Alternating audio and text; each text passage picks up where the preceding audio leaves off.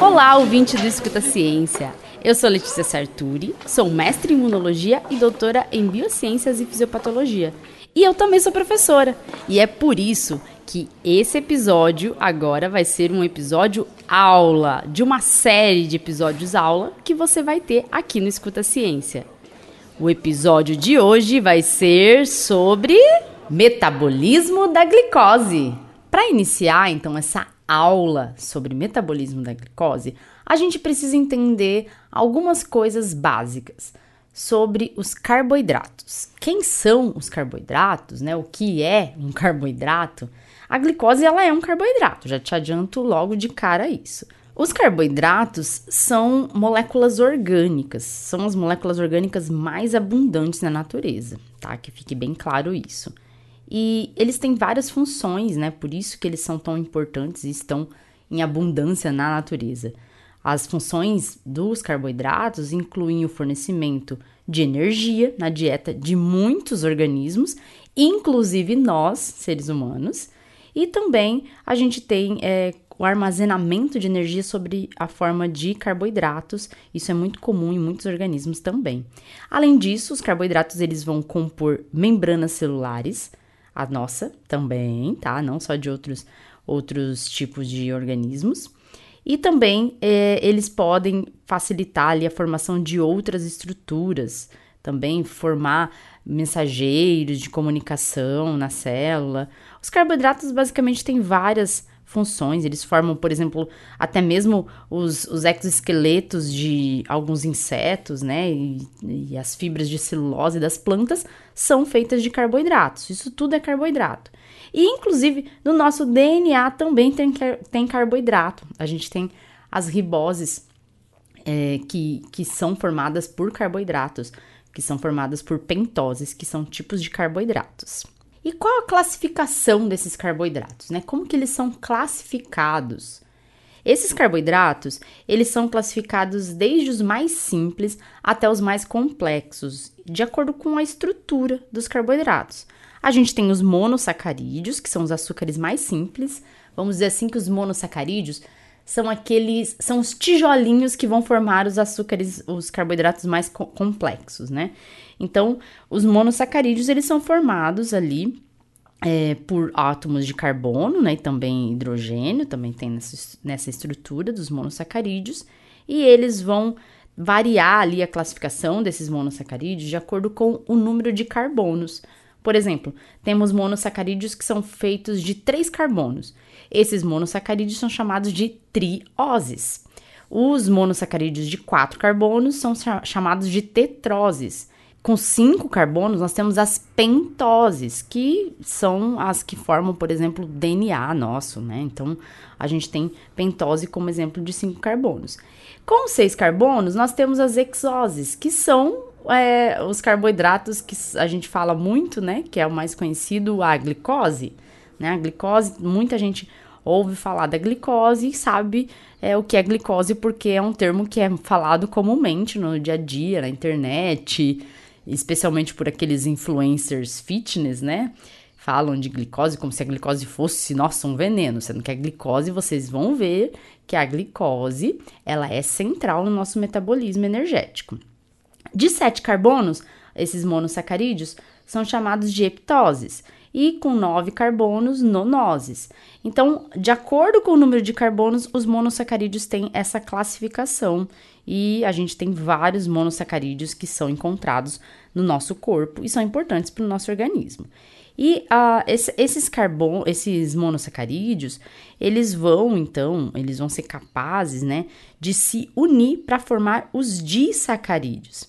Os disacarídeos, então, seriam duas formados por duas unidades de monossacarídeos. Então, quando eu tenho dois monossacarídeos ligados, eles se ligam por uma ligação chamada ligação glicosídica, glicação, olha só. Misturei todas as palavras. Por ligação glicosídica, e aí quando tem essa união de ligação glicosídica entre dois monossacarídeos, a gente chama isso de disacarídeo. É, e aí, a gente tem, por exemplo, a partir de três é, até 10 unidades de monossacarídeos, a gente pode chamar isso de oligosacarídeos, todos ligados por ligação glicosídica entre eles. E os polissacarídeos contêm mais de 10 unidades de monossacarídeos e podem alcançar ali centenas de unidades de, desses monossacarídeos na estrutura. Esses polissacarídeos a gente chama de polímeros de glicose. É comum você ouvir esse termo polímero de glicose para falar de polissacarídeos. Alguns disacarídeos que a gente conhece bem, como por exemplo a lactose, eles são formados da seguinte forma. Eu vou, eu vou explicar formados da seguinte forma, né? Parece meio redundante, mas é, fica, fique, fique claro do que eles são formados, né? A lactose ela é formada pela união do monossacarídeo chamado galactose com a glicose. Então, galactose ligado com glicose por uma ligação glicosídica forma a lactose. A sacarose, a sacarose, a lactose, para quem não sabe, é o açúcar que está presente no leite, em derivados do leite, né? E a sacarose é o açúcar que é retirado da cana, por exemplo, né? Aquele açúcar comum que a gente ingere em casa é sacarose. É, até eu lembro quando eu fiz o ensino médio, que é aquela pressão para decorar as coisas para o vestibular. E aí se falava assim, tinha um professor que falava assim, olha, para vocês lembrar, lembrarem qual que é o açúcar, que é a sacarose, vocês lembram que a sacarose é o açúcar de saco. açúcar de saco, porque é aquele que vem no saquinho que você compra no mercado, né? O açúcar tirado da cana, resumindo é isso. A sacarose, então, ela é formada por glicose mais frutose.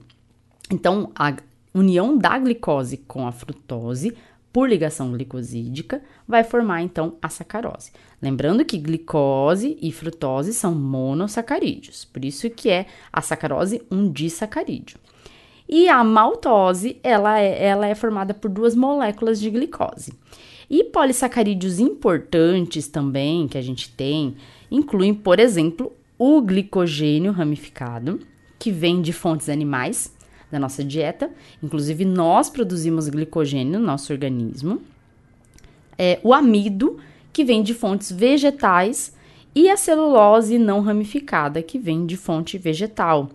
Lembrando que todos esses são considerados polímeros de glicose, são polissacarídeos, portanto, são polímeros de glicose. E esses polímeros, eles é, são capazes de serem quebrados no nosso organismo Alguns deles porque a gente tem enzimas que quebram. Outros, algumas ligações formadas nesses polímeros, a gente não tem enzima que quebra. E a gente já vai comentar sobre isso falando da digestão e da absorção dos carboidratos. Então, agora que a gente já conhece como são os carboidratos, como os carboidratos são classificados, né? Quais, qual é a composição aí dos principais carboidratos que a gente ingere né, na nossa dieta, a gente vai falar como esses carboidratos são digeridos e absorvidos para serem aproveitados.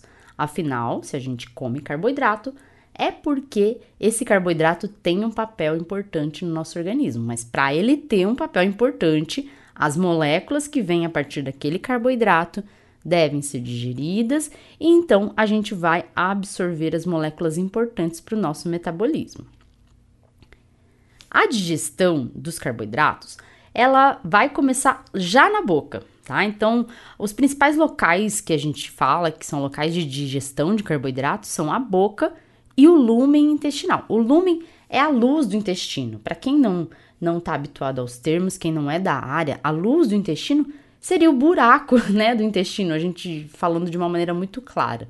É, seria a parte central ali do intestino. Então, nesses locais é onde a gente tem a digestão de carboidratos acontecendo. A digestão, ela vai ser catalisada aí por várias enzimas ao longo do processo de digestão, né? A gente vai ter, por exemplo, já na boca, uma digestão inicial que é formada ali, que é produzida pela amilase. A amilase é a enzima que quebra amido, tá? Então, pensando amido, quem é o amido? Um polissacarídeo, um polímero de glicose que vem a partir de alimentos de origem vegetal. Né? O amido ele é formado, ele é um polissacarídeo de glicose, mas ele é formado por diferentes é, estruturas ali ramificadas e não ramificadas. E aí a gente tem a amilose e a amilopectina como o, o, o que compõem de fato o amido. E a gente também tem outro polissacarídeo que pode vir na nossa dieta, que é o glicogênio. O glicogênio ele vai vir em alimentos de origem animal. Durante então a mastigação, a alfa-amilase salivar ela vai atuar sobre o amido e também sobre o glicogênio da dieta. Só que ela atua ali de maneira bem aleatória e vai ali quebrando, né, hidrolisando, a gente chama esse termo hidrolisando, é porque é uma hidrólise, é, e ela vai quebrando algumas ligações, meio que de maneira aleatória. As ligações que a alfa-amilase salivar vai quebrar, elas vão ser ligações que é, são diferentes das ligações que acontecem, por exemplo, na celulose. É, eu não vou explicar essas ligações porque é muito complexo explicar só por áudio sem mostrar uma imagem disso, mas você pode procurar ali a diferença das ligações é, que acontecem entre carboidrato, entre monossacarídeos na, no amido, uh, no glicogênio e na celulose, para você diferenciar. As ligações, então, que acontecem, as ligações glicosídicas que acontecem ali na celulose, essas ligações a gente não tem é, as enzimas responsáveis por quebrar essas ligações. E por isso a gente não é capaz de digerir a celulose. É por isso que se você comer milho, o milho vai sair. Todo mundo sabe isso, sabe disso, né? Todo mundo sabe que se comer o milho, o milho vai sair, vai sair do jeito que entrou. A gente não é capaz de digerir a celulose. E a celulose, ela tem uma estrutura, é, forma estrutura de vários vegetais e, portanto, onde tem celulose, a gente não vai ter essa capacidade ali de digestão por conta dessa falta de enzima específica para quebrar as ligações glicosídicas que formam ali esse tipo de polímero. O resultado dessa digestão inicial ali na boca vai ser ali, a gente vai ter uma mistura de oligosacarídeos não ramificados e ramificados, que são chamados de destrinas, ou então você pode encontrar a gente falando como dextrinas. No inglês se fala dextrina, no português fala destrina, então pode usar os dois termos, porque eu acho, acredito que no português já esteja aceitando os dois termos, embora o dicionário fale que o termo correto, a pronúncia correta seria destrinas. É com X, por isso, tá? Que é alguém que tem pessoas que chamam de dextrinas. E aí, essas destrinas, que são formadas a partir dessa dieta, seguem ali, vão chegar no estômago, junto com aquela alfamilase salivar, vão chegar até o estômago. Lá no estômago, o que a gente vai ter é uma inativação da alfa-amilase salivar, porque o pH do estômago, que é um pH muito ácido, acaba inativando essa enzima. E com a inativação dessa enzima, essa enzima não vai mais atuar ali, né, de fato, no processo de digestão e, portanto, ela vai deixar de ter uma função importante a partir dali. Entra em ação, então, a partir do estômago, quando vai para o intestino delgado o alimento, vai se ter a ação da alfa-amilase pancreática. Essa alfa-amilase pan pancreática vai continuar o processo de digestão dessas moléculas aí, quebrando essas ligações glicosídicas que são formadas entre os monossacarídeos. Essa alfa-amilase pancreática, então, ela vai dar origem, a partir dessa, dessa ação dessa enzima, a vários tipos de disacarídeos, né? Então, vai quebrar os oligosacarídeos para formar vários disacarídeos. E aí a gente vai ter isomaltose, maltose, maltotriose, lactose, sacarose, esses disacarídeos que vêm geralmente da nossa dieta. Esses disacarídeos, eles vão ser quebrados, só que eles vão ser quebrados por enzimas específicas. Olha só como o disacarídeo é importante. Ele tem uma enzima específica para quebrar o disacarídeo. E é muito fácil saber o nome dessa enzima, porque se você sabe o nome do disacarídeo, você sabe o nome da enzima. A nomenclatura básica de enzima é colocar o nome do substrato da enzima mais o sufixo ase. E, portanto, é muito fácil você saber o nome dessas enzimas que eu vou te falar aqui. Por exemplo, a que quebra a lactose se chama lactase, a que quebra a sacarose se chama sacarase, né? Então, assim por diante, a gente vai nessa nessa pegada. A que quebra a maltose se chama maltase. É muito comum a gente ter essa nomenclatura para enzimas. Essas enzimas específicas, então, para os disacarídeos, vão quebrar as ligações glicosídicas entre os monossacarídeos para dar origem, então, aos é, monossacarídeos sozinhos, né? Eles vão ser desmembrados ali da molécula, da estrutura de disacarídeo que eles formaram. E aí, o que que a gente vai ter? A gente vai ter então glicose, frutose, galactose presente lá para ser absorvido pelo nosso intestino. Então, esses monossacarídeos, eles vão ser absorvidos por diferentes mecanismos, né? Por exemplo, a galactose e a glicose são transportadas para o interior das células da mucosa ali do intestino por um processo ativo que vai requer, requerer ali um gasto de energia e uma captação que depende também de íon sódio. Precisa ter íon sódio junto nesse, nessa molécula transportadora que transporta essas, a galactose e a glicose para dentro das células da mucosa. A proteína transportadora é o cotransportador de glicose 1 dependente de sódio. E a absorção, a absorção de frutose, por exemplo, vai requerer um transportador de monossacarídeo que não depende de sódio, o GLUT5, por exemplo. Todos esses três monossacarídeos, né, glicose, galactose e frutose, são transportados então das células mucosas intestinais para a circulação porta, né? E isso é feito por outro transportador, o GLUT2, por exemplo. E aí, lá da circulação porta, vai para o fígado e isso vai ser distribuído então para o organismo. É claro que até no fígado, é, boa parte disso tem um aproveitamento, conforme a gente vai discutir aqui. Coisa importante da gente falar: tem pessoas que têm intolerância à lactose. Como a gente falou agora do processo de digestão e absorção dos disacarídeos, é importante, é importante que a gente entenda aqui de uma vez por todas que intolerância à lactose não tem nada a ver com alergia, pelo amor de Deus. Intolerância à lactose tem a ver com falta de digestão adequada da lactose. A digestão da lactose deve acontecer pela lactase, conforme a gente comentou, a enzima específica que vai quebrar esse disacarídeo. Algumas pessoas podem de ter deficiência dessa enzima ou podem ter, por outro lado, uma redução no número das enzimas com o decorrer do tempo. É muito comum haver essa, esse tipo de redução, especialmente na população adulta, né? E essa diminuição da quantidade da enzima e vai fazer com que a gente tenha então uma menor possibilidade de, de degradação dessa lactose e consequentemente essa lactose acaba sendo ali é, digerida por até bactérias da microbiota, o que provoca muita formação de gases, dor abdominal, pode provocar diarreia, enjoo, vômito.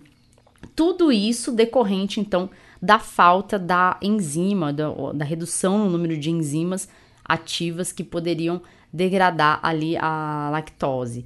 E que fique muito claro, isso não é alergia à lactose, não existe é, nenhuma relação com uma alergia, tá? Então não é alergia, essa não é uma reação imunológica do organismo.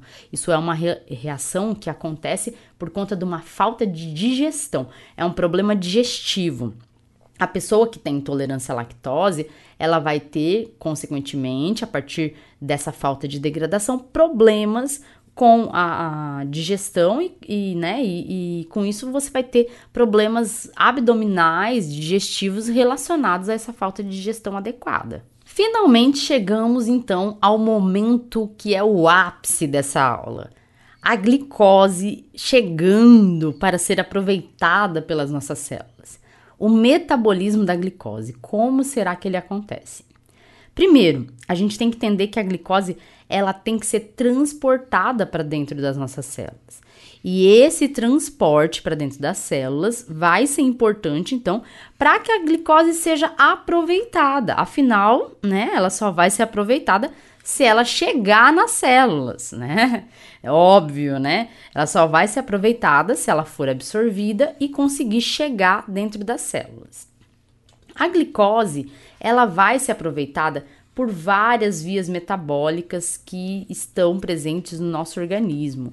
E para que isso aconteça, né, a gente vai ter primeiro a entrada da glicose dentro das células. Essa entrada da glicose dentro das células, esse transporte, é, ele se dá por alguns mecanismos. Ela não tem capacidade de se difundir diretamente para dentro da célula. Primeiro ponto. A gente precisa de alguns mecanismos de transporte para que a glicose que foi absorvida, que tá lá no sangue explodindo, né? Tá cheia de glicose no sangue, entre nas células. Não é um mecanismo de osmose, não é um mecanismo que faz necessariamente a glicose entrar nas células a partir de uma alta concentração no sangue.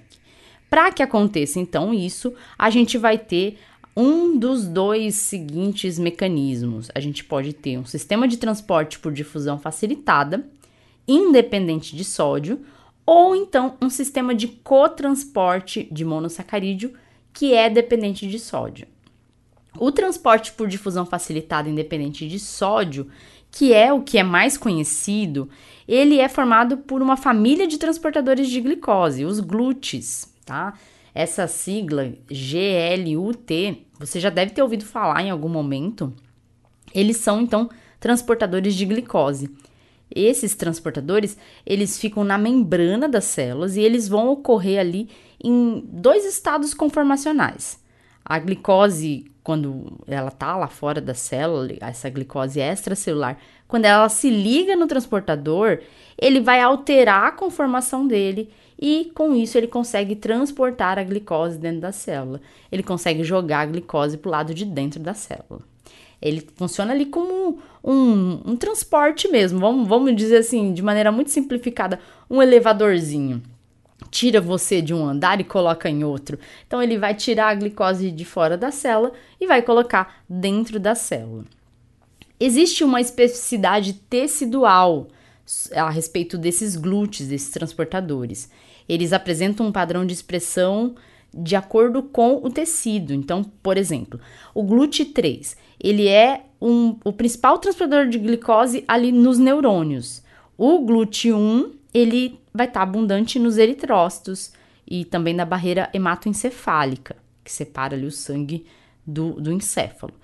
Mas ele tem pouca expressão no músculo do adulto. Já o GLUT4, ele é abundante no tecido adiposo e no músculo esquelético. É, esses transportadores de glicose, os glúteos, eles acabam sendo aumentados, né? A expressão deles, o número de transportadores, eles são aumentados quando tem a secreção de insulina. Por isso que a insulina ajuda a entrar, a fazer entrar a glicose dentro da célula. Né? Quando a gente usa insulina, quando a pessoa é diabética, o que, que vai acontecer? A glicemia vai cair, ou seja, a concentração de glicose do sangue vai cair, porque a insulina vai promover a entrada da glicose na célula, justamente por aumentar essa, esse transporte que é mediado pelo glúten, tá? Por esses transportadores de glicose. Esse transporte de glúten é, que se dá por difusão facilitada significa que a gente tem então o, a glicose sendo transportada seguindo um gradiente de concentração, né? Fazendo então a, o transporte de glicose de um lugar que tem maior concentração de glicose para um lugar que tem menor concentração de glicose.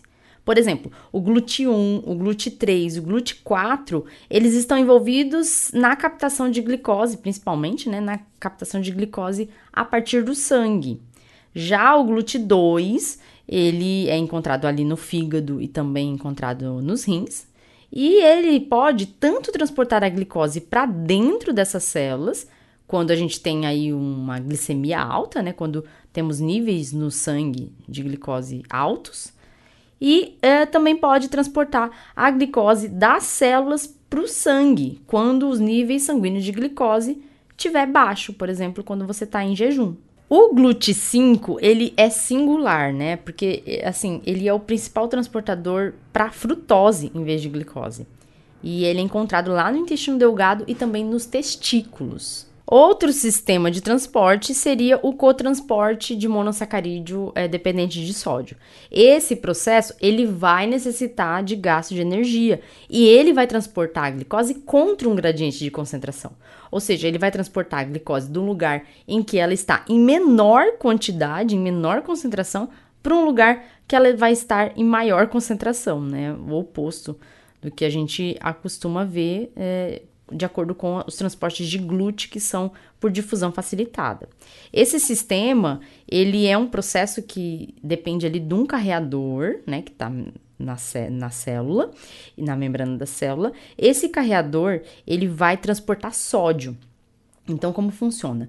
Ele tem ali um transporte de sódio que é mediado a favor do gradiente de concentração.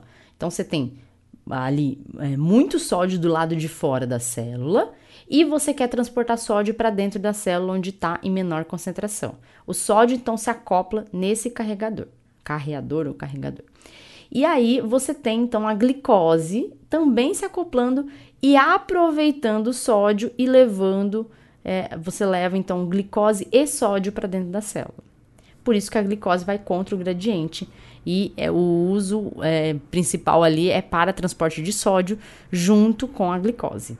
Então, basicamente, a gente pode dizer assim, de maneira bem simplificada, que a glicose está aproveitando uma caroninha. O sódio ia entrar, então a glicose pegou aquela carona e entrou junto, se acoplou na molécula carreadora e entrou junto com o sódio. Esse tipo de transporte, ele ocorre nas células epiteliais do intestino, dos túbulos renais e também do plexo coroide. Ok, glicose entrou dentro da célula, o que, que acontece agora, pelo amor de Deus? O que acontece agora é a utilização da glicose de diferentes formas. E a gente vai focar aqui em algumas coisas, como a produção de energia a partir da glicose. A gente não vai falar especificamente das outras formas de utilização, tá? Não vamos é, falar muito disso. Basicamente, a gente tem a glicose como fonte de energia. Isso é porque nós somos seres humanos e seres humanos dependem da glicose como principal fonte de energia. É assim que acontece. Você pode cortar carboidrato, você pode fazer o que for, mas isso não vai mudar o seu organismo. O seu organismo é dependente de glicose e ele vai fazer de tudo para ter glicose é, disponível ali para o, o metabolismo energético. O nosso organismo, ele produz no nosso metabolismo várias reações químicas que são reações muitas vezes catabólicas, são as reações que quebram moléculas para a produção de energia, geralmente, e temos reações também anabólicas, que são reações que vão, vamos dizer assim, construir moléculas a partir do que a gente absorveu na nossa dieta. Então, essas diferentes reações catabólicas e anabólicas constituem o nosso metabolismo. E a glicose, ela faz parte tanto de reações catabólicas quanto anabólicas. Então a gente vai ter também glicose sendo aproveitada para formar reserva de glicose lá no fígado, no músculo, por exemplo. E a gente vai ter glicose também sendo aproveitada para a produção de energia. A principal via de produção de energia é a glicólise. É bem legal, né, esse nome, né? Glicólise. Glicólise, como o próprio nome já diz, é isso aí mesmo, a quebra da glicose, né? Falando de maneira muito simplificada, a gente pode dizer que a glicólise é a quebra da glicose. A glicólise, na verdade, ela consiste na conversão da glicose que foi absorvida em piruvato. Em piruvato, que é o. O que é o piruvato? Piruvato é uma molécula que vai fazer parte ali do nosso metabolismo energético. Então, a gente pode resumir a glicólise falando que a glicólise é a transformação da glicose em piruvato. Só que isso acontece por várias etapas e a gente tem várias reações acontecendo, a gente depende de várias enzimas para que isso aconteça, e essas várias enzimas vão trabalhar juntas ali para que se tenha então essa quebra da glicose. Em alguns casos, a glicólise também pode culminar em lactato, ácido lático, que vai produzir ali, é, ser produzida por uma reação que não depende de oxigênio. Então, o que, que a gente pode dizer sobre a glicólise de maneira muito resumida, porque o foco aqui é dar uma visão geral e também o foco é fazer com que uma pessoa que nunca ouviu falar desse assunto, uma pessoa leiga no assunto, entenda sobre isso. Importante deixar muito claro: é, o foco não é dar aula para quem está na graduação, mas pode ser útil para quem está na graduação também essa aula. Afinal, a gente tem aí muitos termos básicos que às vezes são difíceis de serem compreendidos. É, só lendo os livros, e essa aula pode ser útil para quem está na graduação. E depois da aula, pelo amor de Deus, leiam um livro, tá? Não vão é, só ficar com essa aula.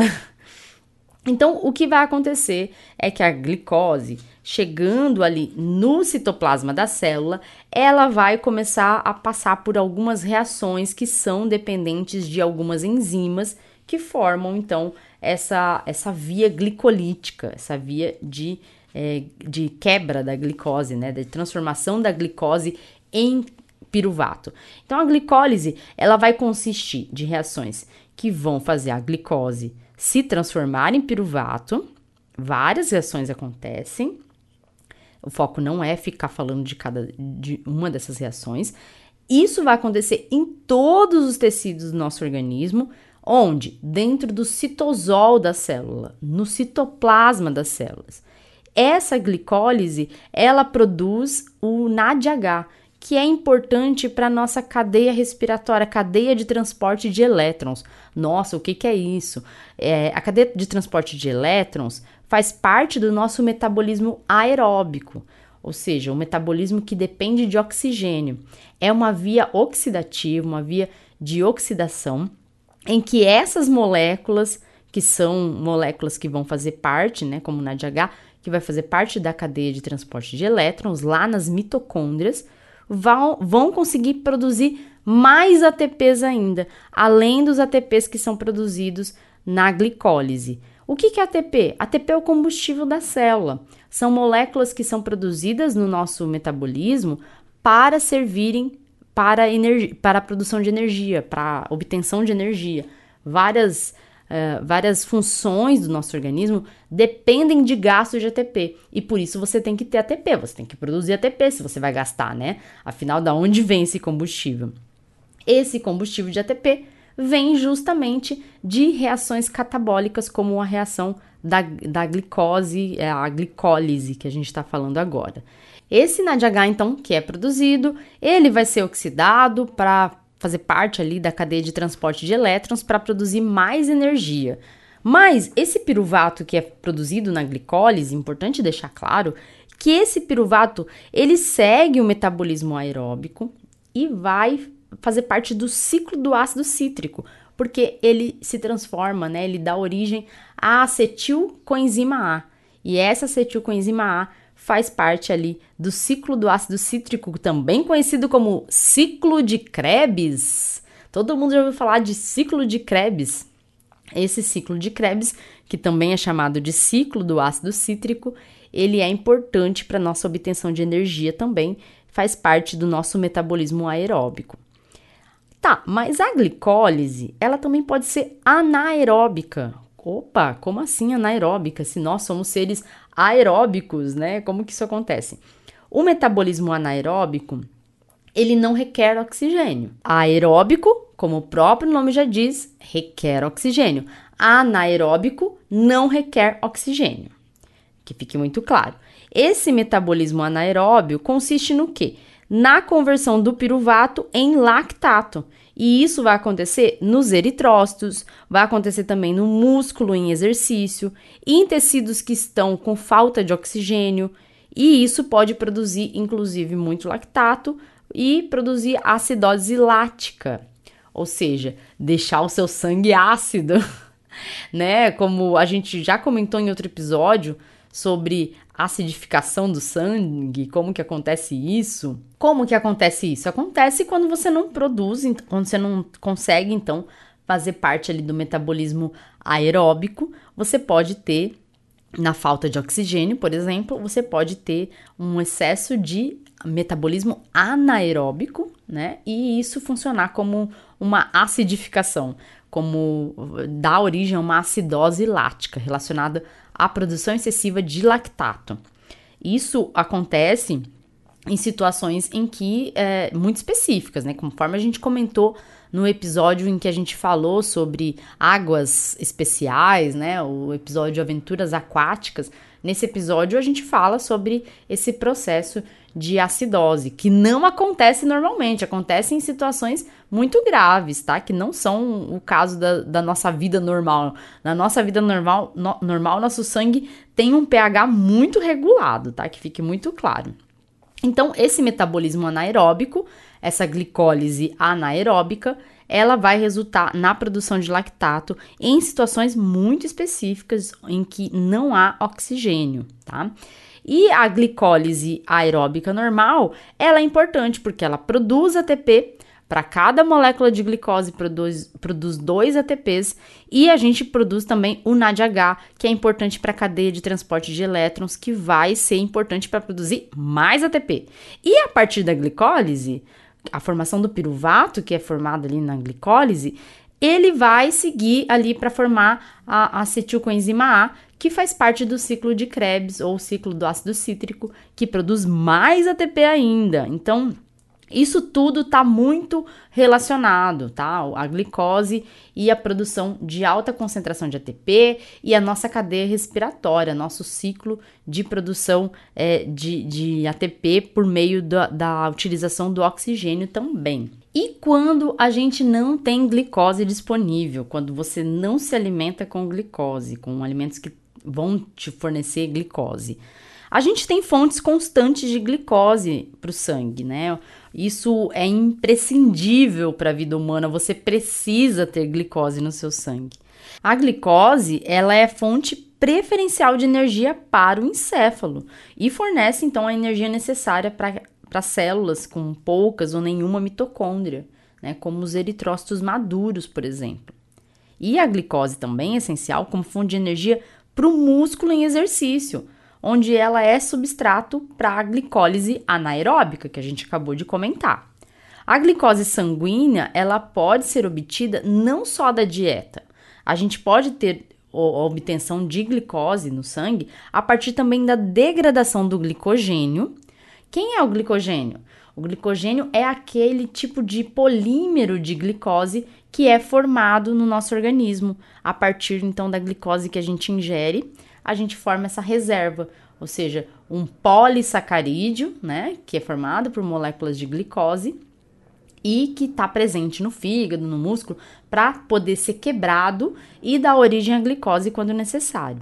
E o tempo inteiro acontece isso, tá?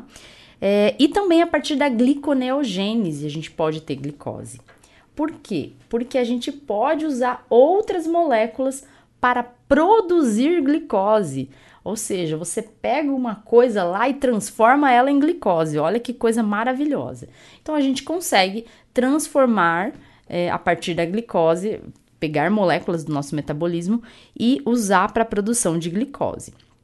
É, a ingestão de glicose, né, e também dos precursores, como o amido, né, os monossacarídeos, é, os disacarídeos, melhor dizendo, é, ela não acontece o tempo inteiro. A gente fica em fases aí, às vezes, com uma alimentação com muita glicose, outras não, né? E também a gente tem ao longo do dia um momento de, de alimentação, outro estado que a gente não está alimentado. Então, isso é esporádico, né? Não acontece o tempo inteiro. Mas a gente vai ter então outras vias para fornecer glicose o tempo inteiro, para a gente não zerar a nossa glicose que está no sangue, né? Não, porque não pode zerar. A gente precisa de glicose para a produção de energia o tempo todo. A gliconeogênese ela é capaz de fornecer uh, uma síntese sustentada de glicose, mas ela é lenta para responder quando se tem uma redução ali no nível sanguíneo da, da glicose. E por isso, né, como a gliconeogênese é aquela formação de glicose a partir de outras moléculas. Porque ela é lenta, por ela ser muito lenta, a gente tem outros mecanismos para suprir a glicose, a necessidade de glicose que a gente tem. Há um mecanismo, há um mecanismo, né, que, que faz com que a gente tenha uma forma rapidamente mobilizável, que é o glicogênio.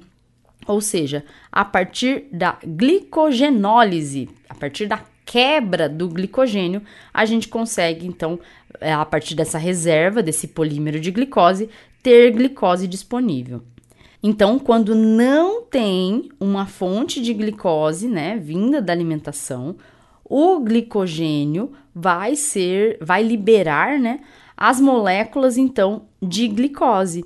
Ou seja, esse composto, é, a glicose, ela vai ser liberada a partir do glicogênio que está no fígado, a partir do glicogênio também que está nos rins, e também durante o exercício do músculo, a gente pode ter o glicogênio sendo quebrado e formando a glicose, né? E, e, liberando glicose a partir ali do músculo, porque também tem glicogênio no músculo. Quando os estoques de glicogênio se esgotam, Aí a gente tem a síntese de glicose de, de novo, né? Que é a síntese de glicose usando aminoácidos, as proteínas teciduais, é, e isso, essa é a via da gliconeogênese. A gliconeogênese, ela é essencial, porque, por exemplo, alguns tecidos como encéfalos, eritrócitos, a medula renal, o cristalino, a córnea, os testículos, é, o músculo em exercício, vão precisar do da glicose é, contínua, né, o tempo inteiro. Então, a gente tem a, a, quebra do glicogênio, acabou o glicogênio, vamos produzir a glico, uh, vamos liberar glicose a partir da produção de glicose, né?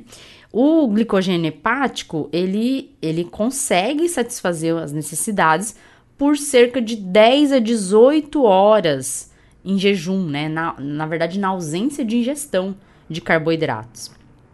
Agora, se você vai estar num jejum prolongado, os depósitos de glicogênio hepático vão ser exauridos, vão acabar. E aí a gente tem a glicose formada a partir de outras moléculas. E aí a gente vai ter a glicose formada a partir de lactato, de piruvato, de glicerol. O glicerol é derivado do esqueleto dos triacilgliceróis, tá? É, e a gente tem também os alfa-cetoácidos, que são obtidos do catabolismo de aminoácidos glicogênicos. A partir, aminoácidos são os que formam as proteínas, tá? Só para ficar muito claro. Essa formação da glicose, ela, ela não ocorre por uma simples reversão da glicólise, tá? Então, não é assim que acontece. A glicose, ela acaba sendo sintetizada por uma via especial na gliconeogênese. Ela vai requerer então tantas, tanto enzimas mitocondriais quanto enzimas citosólicas. Durante o jejum de uma noite, cerca de 90% da gliconeogênese ocorre no fígado, com os rins fornecendo 10% das moléculas de glicose recém-sintetizadas. Já no jejum prolongado, é, a gente tem os rins se tornando importantes órgãos produtores de glicose. E isso contribui, né, segundo estimativas, com 40% da produção total de glicose. Ou seja, na gliconeogênese você vai aproveitar outras moléculas, como os aminoácidos que formam as proteínas, né, que formam o músculo, para produzir glicose. E também não só isso, os aminoácidos que estão no fígado, estão nos rins, e no músculo também, tá? Para quem pensa que no músculo o músculo não é afetado, é também. Uma coisa importante da gente falar aqui também é que essa, esse metabolismo da glicose, ele é regulado basicamente por dois hormônios, a insulina e o glucagon. No estado alimentado, a gente tem uma alta ingestão de glicose, que faz com que aumente-se né, o nível de glicose sanguínea, ou seja, a glicemia vai aumentar, e isso vai estimular a liberação de insulina. A liberação de insulina, ela vai, além de estimular ali, a entrada de glicose na célula, porque ela aumenta a expressão de glúten, ela também vai aumentar a expressão de enzimas relacionadas à glicólise, para estimular então que tenha a quebra da glicose, para estimular que tenha essa via da glicólise. E com isso, então, acaba se estimulando o metabolismo catabólico, né, a produção de energia a partir da glicose. No estado de jejum, a glicose sanguínea diminui, né? A gente tem a glicemia reduzida e isso está relacionado então ao aumento da liberação de glucagon. A liberação do glucagon faz com que a gente tenha uma inibição da glicólise, por exemplo.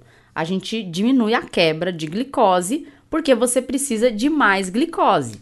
Mas a gente também pode dizer que esses dois hormônios funcionam da seguinte forma: a insulina, ela causa o aumento da captação de glicose, favorece então a síntese do glicogênio, que é aquela reserva de glicose, né, um polímero de glicose que está presente em vários órgãos.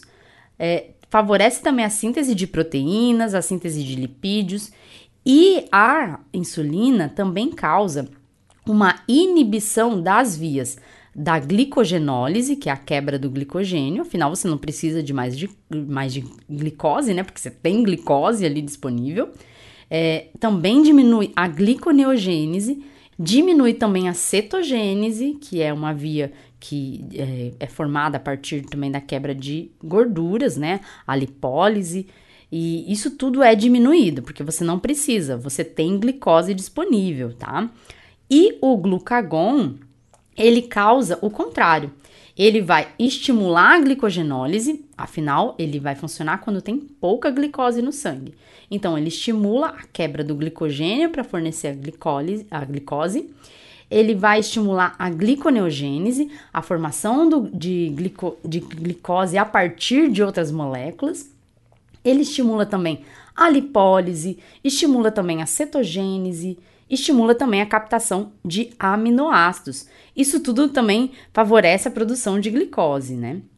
E ele reduz a glicogênese, ou seja, ele reduz a formação de glicogênio, ele reduz a reserva de glicose. Você não vai fazer reserva agora, você precisa disponibilizar a glicose no sangue. Basicamente, a gente pode dizer que é assim que esses hormônios funcionam. É claro que é tudo muito mais complexo, né? A gente está falando de maneira muito resumida e muito simplificada para que todos possam de fato entenderem.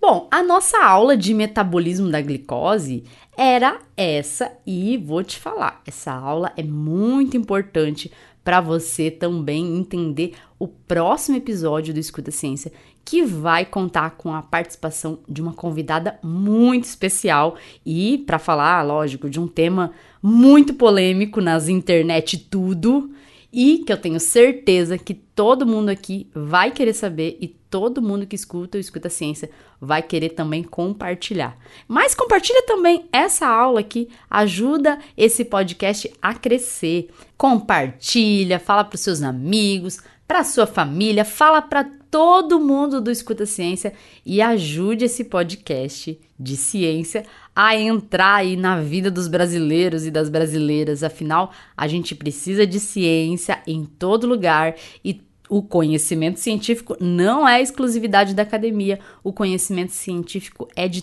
todo mundo. Por hoje é só, escuta a ciência. Tchau, tchau e até o próximo episódio.